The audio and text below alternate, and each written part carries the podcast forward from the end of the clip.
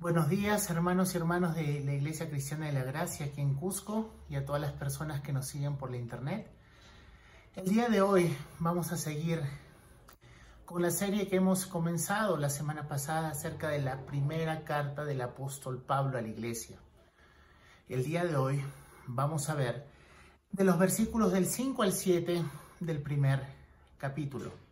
Así que vamos a leer. Dice la palabra de Dios. Y este es el mensaje que hemos oído de Él y que os anunciamos. Dios es luz y en Él no hay tiniebla alguna. Si decimos que tenemos comunión con Él pero andamos en tinieblas, mentimos y no practicamos la verdad. Mas si andamos en la luz, como Él está en la luz, tenemos comunión los unos con los otros. Y la sangre de Jesús, su Hijo, nos limpia de todo pecado. Vamos a orar. Padre, gracias te queremos dar por esta mañana. Señor, te pedimos que, que nos ayudes a entender tu palabra, que tu Espíritu Santo nos ayude a saber lo que tú demandas de nosotros, Señor, pero sobre todo lo que tú ya has hecho por nosotros en Cristo Jesús. Convéncenos si hay pecado en nuestras vidas, Señor. Límpianos también de todo pecado, Señor, y trae al arrepentimiento y a fe para salvación a los que aún no son tuyos. Gracias, Padre, te queremos dar en Cristo Jesús. Amén. Bueno, como dije hace unos instantes, el día de hoy vamos a ver los versículos del 5 al 7 de la, del primer capítulo que, que Pablo escribe a la iglesia en su primera carta. Tenemos que diferenciar entre estas cartas que, que, Luke, eh, que Juan, perdón, el, el apóstol Juan, escribe a la iglesia del Evangelio que también conocemos, que también es del mismo autor. Pero el día de hoy vamos a dividir el mensaje en dos partes principalmente. Una parte que va a hablar acerca del fundamento, de en qué se tiene que basar realmente lo que nosotros podemos decir y hacer en la práctica. Porque muchas personas hablan acerca de sí mismos como creyentes, pero su fundamento está fuera de lo que Dios mismo dice ser el fundamento. Que eso lo vamos a ver en el versículo 5. Ah, vamos a ver también acerca de qué significa la luz, qué significa las tinieblas. Y la segunda parte vamos a ver las implicaciones de esta verdad. ¿Qué debe traer como resultado esta verdad? Que vamos a verlo en los versículos 6 y 7, que tiene que ver más con los que dicen ser creyentes versus lo que realmente lo son. Recordar que el propósito de estas cartas o de esta primera carta de, de Juan a la iglesia es afirmar a los que ya son creyentes, darles confianza a los que ya son creyentes y hacerlos crecer como creyentes. Y el segundo propósito, por llamarlo así, es librar del engaño a los que no son creyentes pero creen serlo. Esta es una carta que nos va a ayudar a ver realmente cuál es el estado de nuestro estado espiritual. Entonces, para empezar, tenemos que ver que uno de los peligros más grandes es creer ser algo que realmente no eres. Y si esto realmente se relaciona con tu eternidad, es algo que deberíamos de reflexionarlo. Recuerdo que había un capítulo de una serie que solía ver, que es el Doctor House, un médico bastante particular, especial, por llamarlo de alguna manera. Y de este médico, en el hospital donde trabajaba, en un capítulo, estaban buscando, estaban haciendo selección para contratar a un nuevo médico, según la necesidad del hospital. Y hacen una especie de casting, por llamarlo así, para contratar a un médico. Vienen diferentes médicos de diferentes especialidades por ese puesto y cada uno iba a recibir un paciente para que puedan examinarlo, dar sus opiniones, a ver si llegaban al diagnóstico del paciente para evaluar sus calificaciones. Dentro de uno de ellos, uno de los postulantes, por llamarlo así, había uno que era muy capaz. Pero el doctor House, en este caso, el encargado de la selección, se dio cuenta que aunque esta persona sabía mucho de medicina, interesantemente, no era médico. Era un personal de limpieza que había escuchado tanto acerca de hablar de pacientes dentro de los pasillos del hospital. Había escuchado cómo se diagnostica, qué síntomas tenían los pacientes, qué tratamientos darle. En el momento de que le hacen esta prueba, parecía ser un médico. Y obviamente no recibió el puesto por una sencilla razón. No era médico. Hablaba como médico. Se vistió para esta cita como un médico con su bata, con su estetoscopio. Hablaba como médico. Resolvió incluso algunos de los casos. Pero no era médico. Si bien es cierto, no podemos conocer perfectamente los corazones de las personas, al mismo tiempo recordamos las palabras de Jesucristo diciendo, por sus frutos los conocerán. El árbol bueno no puede dar malos frutos, así como el árbol malo no puede dar buenos frutos. La vida misma de una persona, su comportamiento y acciones muestran el real estado espiritual de una persona o estás vivo para las cosas de Dios y por lo tanto muerto al mundo, o estás en las cosas del mundo y muerto a las cosas de Dios. En los versículos que vamos a ver a continuación, que ya hemos leído, es una especie de detector de billetes falsos dentro de una carta que nos va a confrontar y nos va a ayudar a ver nuestro verdadero estado delante de Dios. Sabemos que Juan, al igual que Pablo en sus cartas, no solo se ocupan de anunciar y proclamar la verdad, sino también de combatir el error. El error no solamente va a estar dado por ignorar la verdad, sino también por no combatirlo. Miguel Núñez dice, algo peor que ser incrédulo es pensar que eres creyente sin realmente serlo. Pero ¿cómo identificar a un hijo o una hija de Dios? Vamos a ver el versículo 5 y vamos a ver el fundamento, por decirlo así, la base, la premisa o la medida para poder escudriñar todos los corazones. Dice primera de Juan, capítulo 1, versículo 5, este es el mensaje que hemos oído de él y os anunciamos. Dios es luz y no hay tinieblas en él. Primero tenemos que dejar en claro algo. No es un mensaje personal lo que está trayendo Juan. El mensaje que trae Juan es el mensaje de Cristo mismo. No se trata de pensamientos humanos, no se trata de filosofar acerca de quién es Dios. Juan es fiel al anunciar el mensaje que recibió de Cristo mismo. ¿Y cuál es el mensaje? Dice también aquí en la palabra, este es el mensaje que Dios es luz. En ese momento se vivía en una cultura contraria a Dios, ¿Cómo lo es ahora. En esa cultura se decía que Jesús no era Dios y que el cuerpo de Cristo no era real. Por eso que vemos en la carta, versículos antes, que dicen que ellos mismos lo vieron con sus ojos, que ellos mismos tocaron, palparon al verbo de vida que es Jesucristo. Ellos le oyeron y ese es el mensaje que recibieron, el cual dan. Juan deja claro que todo ese pensamiento de que Jesús no era Dios, que Jesús nunca tuvo un cuerpo real, ese pensamiento era mentira. Era mentira porque ellos mismos habían visto, en este caso Juan había visto a Cristo y había escuchado directamente el mensaje de él. Juan nos dice que Dios es luz. Y el decir que, que, Dios es luz es otra forma de expresar que Dios es perfecto. Es perfecto. Esto enfatiza los aspectos éticos de Dios y de su revelación. Tiene que ver con su carácter, un carácter perfecto. Los falsos maestros gnósticos de ese tiempo afirmaban, como muchos ahora también afirman, que la luz se refiere al conocimiento. Pero Juan se refiere no solamente a ese conocimiento, sino también de una pureza ética de carácter. Vemos que la luz en las escrituras dice que alumbra a los hombres, que manifiesta el pecado del mundo, que previene del tropiezo, que prevalece contra las tinieblas y que se va a reflejar en la vida de sus hijos. Por eso que nosotros como hijos de Dios estamos llamados a ser luz, porque Cristo es luz. Nosotros ahora somos la luz del mundo. Y Jesucristo dijo también ser la luz del mundo.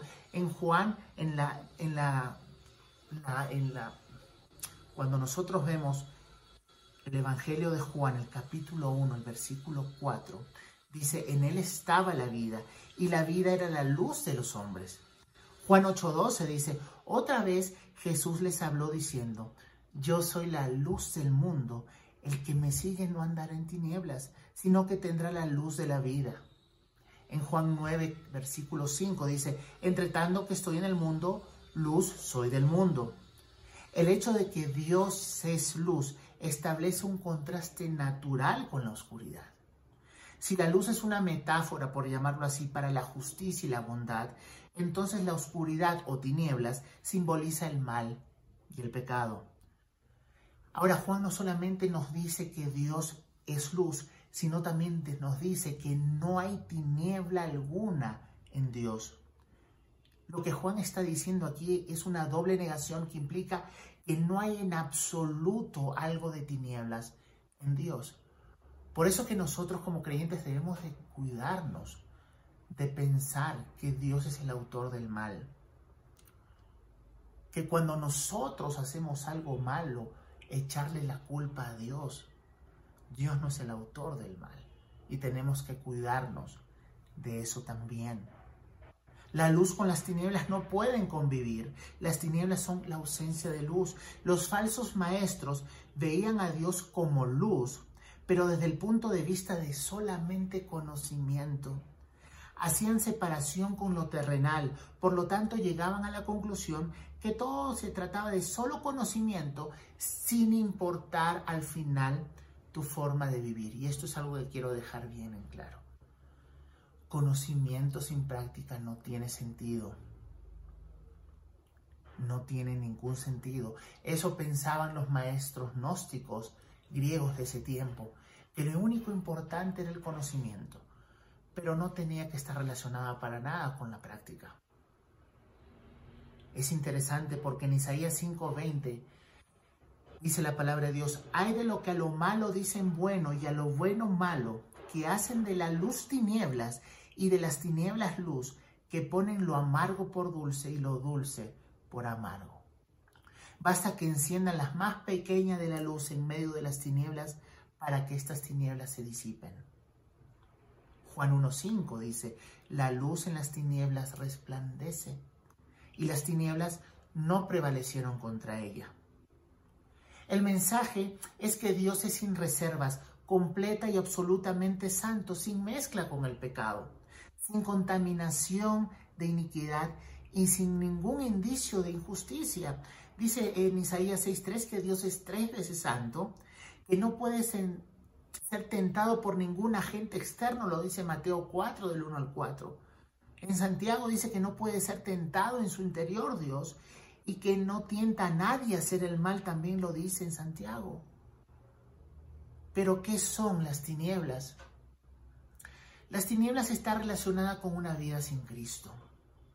Efesios 5:8, porque en otro tiempo, hablando aquí Pablo en esta ocasión a la iglesia en Éfeso, dice, porque en otro tiempo erais tinieblas, mas ahora sois luz en el Señor andad como hijos de luz. También estar en tinieblas significa tener hostilidad contra Dios. Juan, el, Evangelio de Juan, el 3.19 dice, y esta es la condenación, que la luz vino al mundo, Jesucristo, y los hombres amaron más las tinieblas que la luz porque sus obras eran malas. Vemos la hostilidad de las tinieblas en contra de la luz. ¿Qué más significa estar en tinieblas? Ignorancia de una vida sin Cristo, dice Juan 12:35. Entonces Jesús les dijo, aún por un poco está la luz entre vosotros, andad entre tanto que tenéis luz, para que no os sorprendan las tinieblas, porque el que anda en tinieblas no sabe a dónde va. Es una ignorancia no saber dónde va una vida sin Cristo. Es una vida caótica eh, por estar sin Dice en 2 Corintios 4.6, porque Dios que mandó que de las tinieblas resplandeciese la luz, es el que resplandeció en nuestros corazones para iluminación del conocimiento de la gloria de Dios en la faz de Jesucristo. Está haciendo aquí, acotando lo que sale en Génesis, que en medio del caos que había, resplandeció y se hizo la luz. De la misma manera, alguien que está sin Cristo está en tinieblas. Su vida es un caos realmente, aunque no lo piense y no lo sienta, pero su vida realmente es un caos. Y dice que que Dios mismo mandó que de las tinieblas resplandeciese la luz, ese mismo es el que hizo resplandecer en nuestros corazones para iluminación del conocimiento de la gloria de Dios. Es inmoralidad de la vida sin Cristo, eso también es tinieblas. Romanos 13, 12, 13 dice, la noche está avanzada y se acerca el día.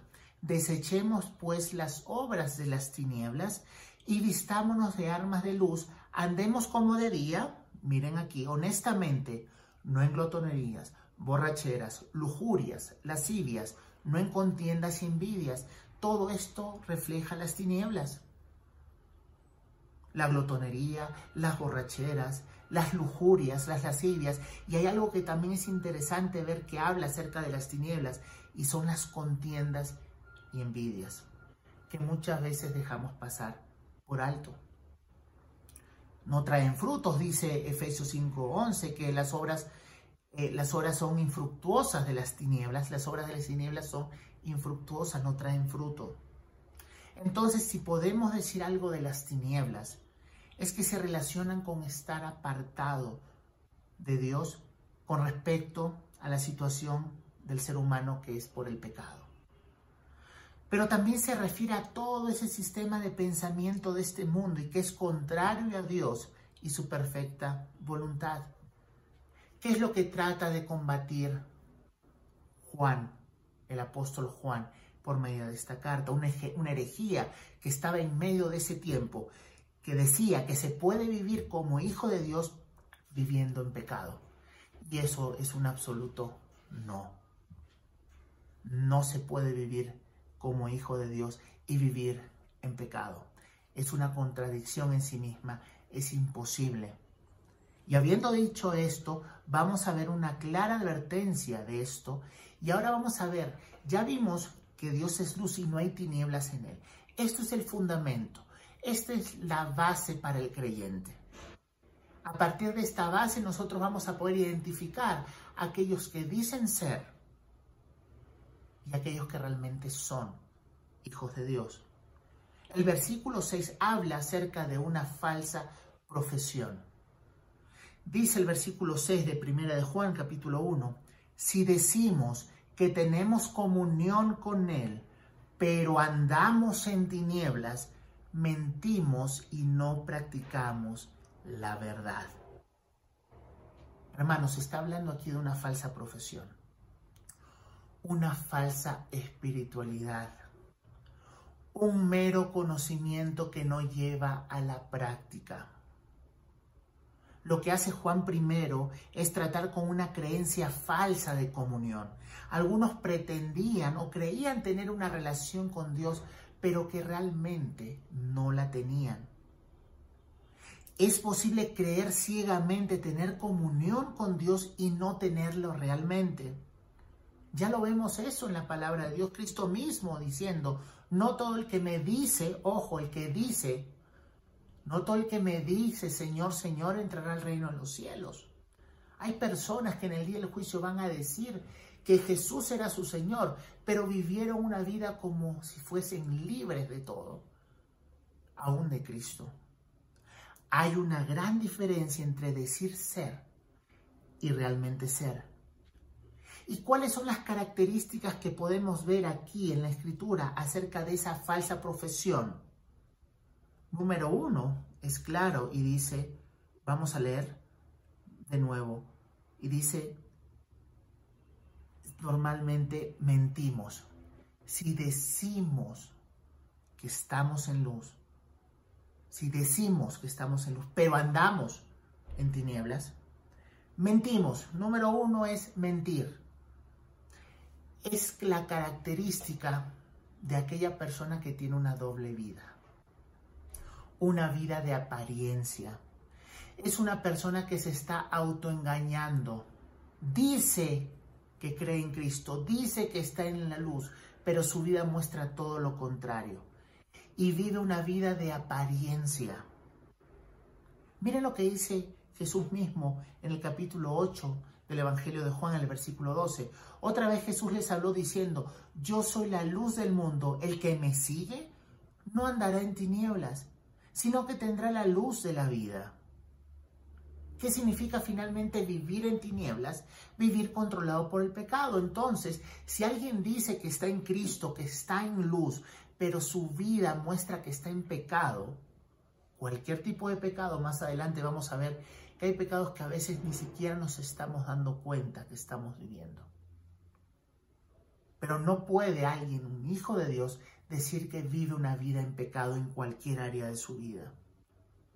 Entonces, número uno, si decimos que estamos en la luz pero andamos en tinieblas, no solamente mentimos, llevamos una doble vida de apariencias, sino también que dice que no practicamos la verdad. Es una persona realmente, vemos, es un falso profesante que está imposibilitado, que no puede hacer lo que la gracia de Dios tampoco quiere hacerlo.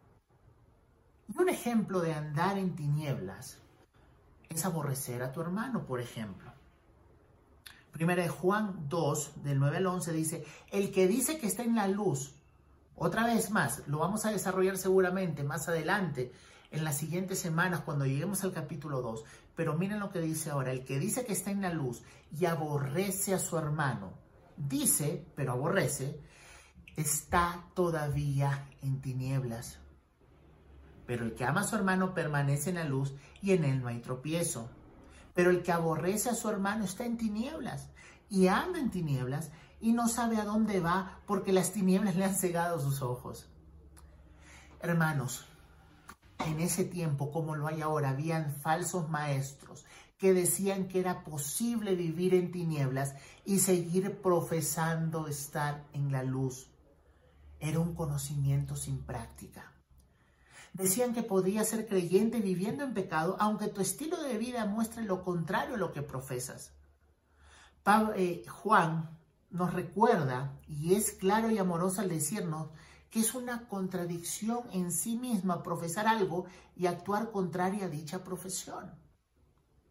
Y es lo que hay muchos falsos maestros aún ahora que menosprecian el pecado en la vida del creyente y no lo animan a vivir en santidad conforme a la nueva naturaleza del creyente. Ya en el Antiguo Testamento hay ejemplos de pastores que nunca fueron enviados por Dios y que mantienen a las ovejas tranquilas en medio de sus pecados. Se puede decir muchas cosas, pero son las acciones las que demuestran realmente quién es nuestro Señor. Incluso se pueden hacer cosas en nombre de Dios y no ser conocidos, no ser amados por Dios mismo. No es una cuestión superficial lo que se está hablando aquí, sino algo de importancia eterna no erréis. Por eso que Pablo en la carta a los Corintios dije en el, capítulo 6, del 9 al 11, ¿no sabéis que los injustos no heredarán el reino de Dios? No erréis, no te equivoques, no vivas engañado, ni los fornicarios, ni los idólatras, ni los adúlteros, ni los afeminados, ni los que se echan con varones, ni los ladrones, ni los avaros, ni los borrachos, ni los maledicientes, ni los estafadores heredarán el reino de Dios. Y esto erais algunos, mas ya habéis sido lavados, ya habéis sido santificados, ya habéis sido justificados en el nombre del Señor Jesús y por el Espíritu de nuestro Dios. Eran, esos pecados eran parte del pasado de muchos creyentes, pero no era su realidad actual. Ya son nuevas criaturas. El creyente es una nueva criatura para vivir ahora en luz y no en las tinieblas. Es imposible. No hay forma de pretender creer ser algo cuando tus obras no pueden refrendar dicha confesión. Muchos creyentes están más enfocados en cosas externas en lugar de ver si sus voluntades y emociones están dirigidas a Dios. Hay muchas personas que están más enfocadas en que si toman, en que si bailan, en que si fuman, y cosas que realmente pueden dañar el cuerpo y sabemos que no pueden dominar la vida de un creyente. Pero hay cosas más profundas que esas cosas que Dios quiere. Quiere tu voluntad, tus emociones que estén dirigidas hacia Él. Aquellas virtudes que podemos ver en Cristo y que el creyente ya debe tener por gracia y buscar crecer en ellas. No podemos conformarnos con el estado en el que vivimos, más aún debemos anhelar crecimiento en muchas áreas y hacer morir el pecado en otras. Si decimos, pero no vivimos, es un engaño. En aquel momento muchos me dirán, dijo Cristo. Muchos llegarán al día del juicio creyendo ser algo que nunca realmente fueron y no habrá vuelta atrás. Examinémonos si estamos en la fe. Dios conoce a los que son suyos, sabe claramente quiénes son sepulcros blanqueados, quiénes están aparentando, quiénes tienen una doble vida, quiénes se comportan de una manera en su casa y otra afuera de su casa. ¿Eres creyente? aparenta ser creyente. Jesús dijo claramente, mis ovejas oyen mi voz, yo las conozco y ellas me siguen. No hay lugar para una vida medio cristiana, porque Cristo no compró solo una parte de ti con su sangre derramada en esa cruz, te compró todo, pagó toda la deuda. Dice la palabra de Dios, por precio fuimos comprados. No hay lugar para media devoción y media adoración. Examina si tienes ídolos y ruega a Dios que los quite. Solo Dios es digno que todo nuestro afecto sea solo a Él. La palabra de Dios dice, ¿a quién tengo yo en los cielos sino a ti? Y fuera de ti nada deseo en la tierra. No puedes caminar en tinieblas y seguir profesando ser hijo de Dios. Para resumir esta parte, caminar en tinieblas significa ser controlado, estar controlado por los deseos y pensamientos de este mundo en vez de estar controlado por los deseos de Dios por medio del Espíritu Santo. Y quiero aclarar algo, no estoy diciendo acá que el cristiano no peca, eso lo vamos a desarrollar más adelante en las siguientes semanas, seguramente. No estamos diciendo que el creyente no peca, pero su vida es una vida de continua en luz, un comentarista, Dodd, dice, la iglesia es una sociedad de personas que creyendo en un Dios de pura bondad aceptan la obligación de ser buenas como Él. Eso no quiere decir que una persona debe ser perfecta para poder tener comunión con Dios, porque en ese caso todos estaríamos excluidos. Pero sí quiere decir que toda su vida reconocerá sus obligaciones y se esforzará en cumplirlas y se arrepentirá cuando falle. Querrá decir que nunca pensará que el pecado no tiene importancia, que cuando más se encuentra cerca a Dios, más terrible le parecerá el pecado. Ya vimos lo que se trata, una falsa profesión, una doble vida, que es una incongruencia, una contradicción en la vida del creyente. Si decimos que estamos en luz, pero andamos en tinieblas, mentimos y no practicamos la verdad. Es algo muy claro, hermanos, aquí en la escritura. Pero vamos ahora al versículo 7 y vamos a ver lo que sí significa realmente caminar en la luz, una profesión de fe verdadera. Pero si andamos en luz, ahora es la contraparte de lo que hemos visto, aquellos falsos profesantes. Como Él está en luz, tenemos comunión unos con otros y la sangre de Cristo, su Hijo, nos limpia de todo pecado. Esto es el resultado práctico de vivir en comunión con Dios, que es estar en luz, andar en luz. Miren lo que dice 1 Tesalonicenses 5:5. Porque todos vosotros sois hijos de luz e hijos del día. No somos de la noche ni de las tinieblas. Aquí hay algo claro. Aquí hay algo realmente radical. Somos hijos de luz. No somos de la noche ni de las tinieblas. Hay un caminar, un estilo de vida que necesariamente resulta del milagro del nuevo nacimiento. Cuando se nos dan ojos para ver el valor incomparable de la luz de Dios. Lo vimos en 1 Juan 2, 8 al 11. A su momento explicamos que si, si dices que estás en luz pero aborreces a, a tu hermano, en realidad estás en tinieblas. La comunión entre hermanos es un reflejo de que realmente estamos en luz, estamos caminando en luz. Porque va a estar esta comunión con los hermanos dada por una previa comunión con Dios, que es evidencia por una constante vida de arrepentimiento, es decir, de santificación. Dios nos salva para no santificar. La santificación es un proceso del cual somos responsables y que Dios pone el anhelo en nuestros corazones y nos capacita para hacerlo. Un creyente que no se santifica es una contradicción en sí misma. No existe en este caso en particular, porque hay dos características que se describen, que lo acabamos de ver, para aquellos que caminan en luz. Número uno, tenemos comunión unos con otros. En Cristo estamos en luz. El compañerismo entre creyentes viene como consecuencia de la comunión o compañerismo que tenemos con Dios. Y vemos en 1 de Juan 1, el versículo 3 que se vio la semana pasada. Lo que hemos visto y oído os anunciamos, para que también vosotros tengáis comunión con nosotros y vuestra comunión verdadera y nuestra comunión verdadera es con el Padre y con su Hijo Jesucristo. Entonces la comunión que los creyentes tenemos entre nosotros es por una comunión previa que tenemos con Dios. Es imposible tener una comunión con tu hermano si tu relación con Dios no está bien. No es estar en luz, sino en tinieblas si tienes conflictos con tu hermano no resuelto. No podemos estar bien con Dios al que no vemos y al mismo tiempo aborrecer a un hermano. Miren lo que dice Mateo 5, ya Cristo lo dijo claramente en los versículos 23 y 24. Por tanto, si traes tu ofrenda al altar y allí te acuerdas que tu hermano tiene algo contra ti, deja ya tu ofrenda delante del altar y anda, reconcíliate primero con tu hermano y entonces ven y presenta tu ofrenda.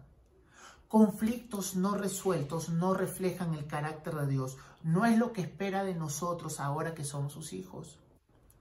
La falta de amor hacia otro creyente es una señal de un problema en nuestra relación con Dios. Entonces andar en luz va a traer comunión entre nosotros como su iglesia, como hijos de Dios.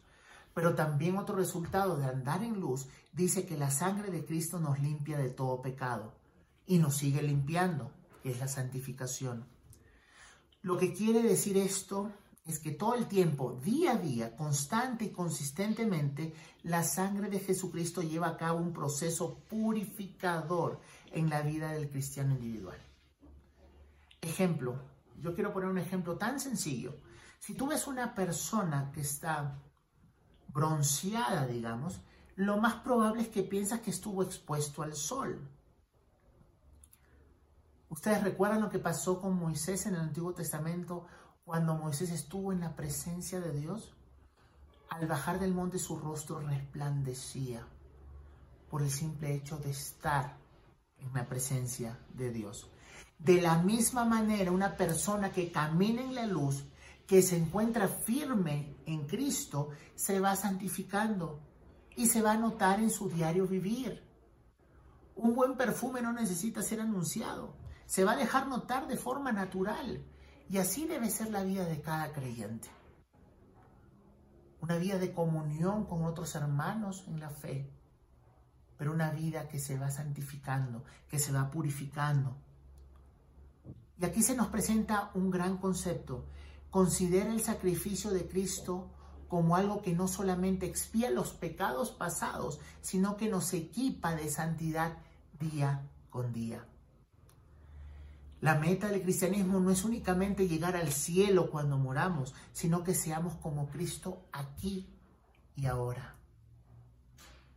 Finalmente, para el creyente, hermano, hermana, te animo a que puedas realmente disfrutar realmente de Dios y su voluntad en tu vida. Te animo a que evalúes tu caminar. Había un juego que yo recuerdo que había, una persona decía, de aquí, de esta línea para aquí es mar, de esta línea para el otro lado es tierra. Y los niños le decían mar y tenía que saltar al lado de mar, sea derecha, izquierda y viceversa con tierra. Y es lo que se me acordó, me recordé en ese tiempo. ¿Vives una vida saltando de la luz a las tinieblas como en este juego de mar y tierra? En momentos estás en luz, en momentos estás en tinieblas. ¿Vives una vida constante haciendo esto? ¿Estás cómodo realmente, hermano o hermana, pasando tiempo en aquellas cosas o actitudes o formas de pensar según el mundo y no según Dios? Quiero tal vez mostrarte algo que no has visto antes. Y no es para condenarte, sino para que corras a Cristo. ¿Es tu comportamiento en casa, por ejemplo, igual como dentro de la congregación?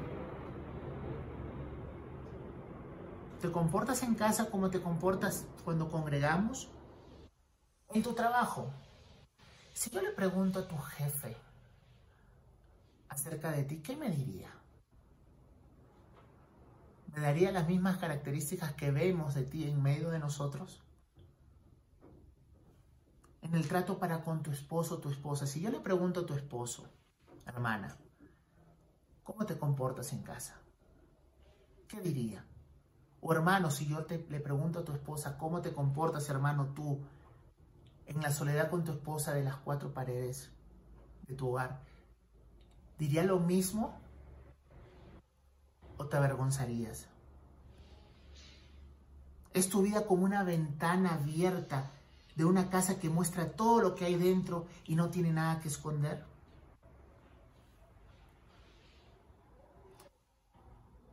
Si le pregunto a tus vecinos acerca de ti, hermano o hermana, ¿pueden ver a Cristo por medio de tu vida? Porque si estás en luz, estás en Cristo. Y las obras de Él también las vas a hacer tú. Si le preguntamos, hermano, hermana, a tus hijos, ¿cómo eres como padre con ellos en casa? ¿Qué dirías? ¿Estás llevando una doble vida? Tenemos que examinarnos. Pero muchas veces los creyentes solamente se basan su cristianismo en si toman, no toman lo que dice en su momento, si fuman, no fuman, si bailan, no bailan. Te hago una pregunta. ¿Cómo estás tratando la falta de paciencia en tu vida? ¿Es una constante la falta de paciencia en tu vida? Porque la paciencia es estar en luz. La falta de paciencia no es estar en luz. ¿Tienes falta de amor? Más adelante en 1 Juan dice, el que no ama no ha conocido a Dios porque Dios es amor. ¿Eres egoísta? ¿Crees que todas las cosas tienen que girar a tu alrededor y cuando todo está bien, tú estás bien? No confiar en Dios es estar en tinieblas.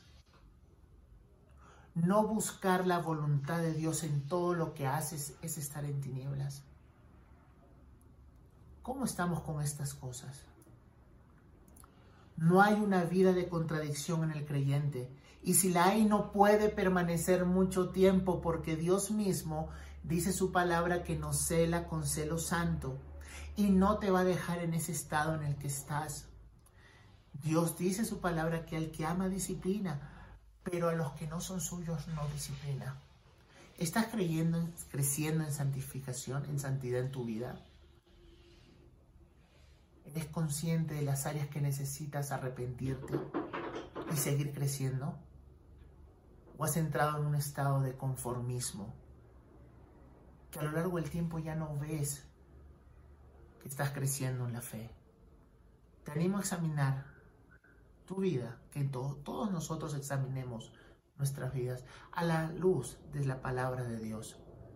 Si estás en luz, no puedes andar en tinieblas. Y si estás en luz, vas a tener comunión, vas a buscar el bien de tu hermano en la fe, vas a buscar saber cómo está su estado espiritual, cómo está físicamente, te vas a preocupar por tus hermanos. Eso es estar en luz. Y si no lo estás haciendo, arrepiéntete y pide a Dios que te conceda arrepentimiento. Porque no es estar en la luz. Aborrecernos simplemente es odiar a alguien, sino ser indiferente ante el sufrimiento de un hermano en la fe. Si no sabes nada de tus hermanos, te insto a que puedas realmente ver tu estado espiritual. Y finalmente, para el que no es creyente, Yo quiero decirte que tienes que tener mucho cuidado, porque la, la, la Biblia habla que la luz vino al mundo en Juan capítulo 3, pero los hombres amaron mal las tinieblas porque sus obras eran malas. Y esa es la condenación de las personas. Rechazar la luz voluntariamente, rechazar a Cristo y su mensaje de salvación, amar más las tinieblas en la luz, amar más tu pecado que a Dios, no querer saber nada de Dios, pretender vivir tu vida como tú crees, vivirla es mejor. Creer que tu moralidad te va a llevar a la presencia de Dios. Creer que Dios es un Dios de balanzas, que pones tus buenas obras contra los pecados y creer insensatamente pensar que tus buenas obras van a pesar más para llevarte a la presencia de Dios. Porque eso es rechazar el sacrificio perfecto de Cristo en la cruz y poner por delante tu moralidad. No vas a alcanzar su perdón así. Dios no te debe nada. Dice George Spurgeon, es más fácil cruzar todo el mar con un barquito de papel que entrar al reino de los cielos por tus propios méritos. Si continúas rechazando a Cristo, tu problema no va a ser el infierno en sí mismo, sino que no vas a pasar la eternidad con Dios. Y eso es lo que hace realmente el infierno ser infierno. Vivir apartado de Dios por la eternidad. Arrepiéntete, ya deja tu propio camino. Hay perdón de pecados en Cristo Jesús. El que a mí viene no le echo fuera, dijo Cristo mismo. Y que arrepiéntete y cree para poder disfrutar de este regalo que recibimos solamente por gracia, por medio de la fe. Para que puedas disfrutar de la presencia de Dios por la eternidad. Dios del cual no estás disfrutando. Dios del cual solamente estás acercándote para obtener beneficios de Él, pero que no quieres saber nada de Él. Arrepiéntete y cree. Que Dios bendiga su palabra. Vamos a orar. Gracias Padre, te queremos dar por este tiempo, escuchando tu palabra. Ayúdanos Señor a no cerrar nuestros oídos. Convéncenos Señor si tenemos que dejar algún pecado. Concédenos arrepentimiento Señor para realmente ser sal y luz en este mundo, porque tus hijos estamos llamados a ser sal y luz, porque no hay tiniebla en ti, tú eres luz y no hay tinieblas en ti, y no podemos pretender eso en nuestras vidas. Sabemos que no somos perfectos, pero confiamos en Cristo y Él nos limpia, su sangre nos limpia del pecado y nos ayuda a santificarnos, que esa sea una realidad en nuestras vidas para realmente poder anunciar tu evangelio nuestras vidas también, hablando de ti, pero que nuestras vidas sustenten lo que decimos realmente todos los días. Gracias Padre, te quiero dar en Cristo Jesús. Amén. Que tengan un buen día. Dios les guarde.